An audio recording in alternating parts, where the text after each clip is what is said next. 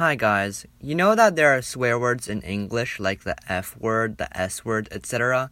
But did you know that there are common terms in the English language that were once used or are still used as offensive terms? Blackmail, blacklist, and black sheep are regarded by some people to be racist because people have associated the color black with negativity and bad words.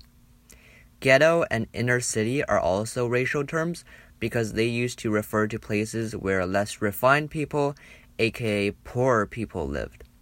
The term spooky is a pretty common term, especially during Halloween, but during World War II it was used as an anti black slur.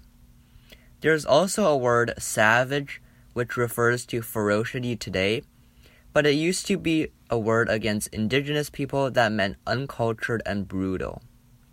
Lastly, Dumb and lame might be words that you can casually throw out, but to disabled people, it's not.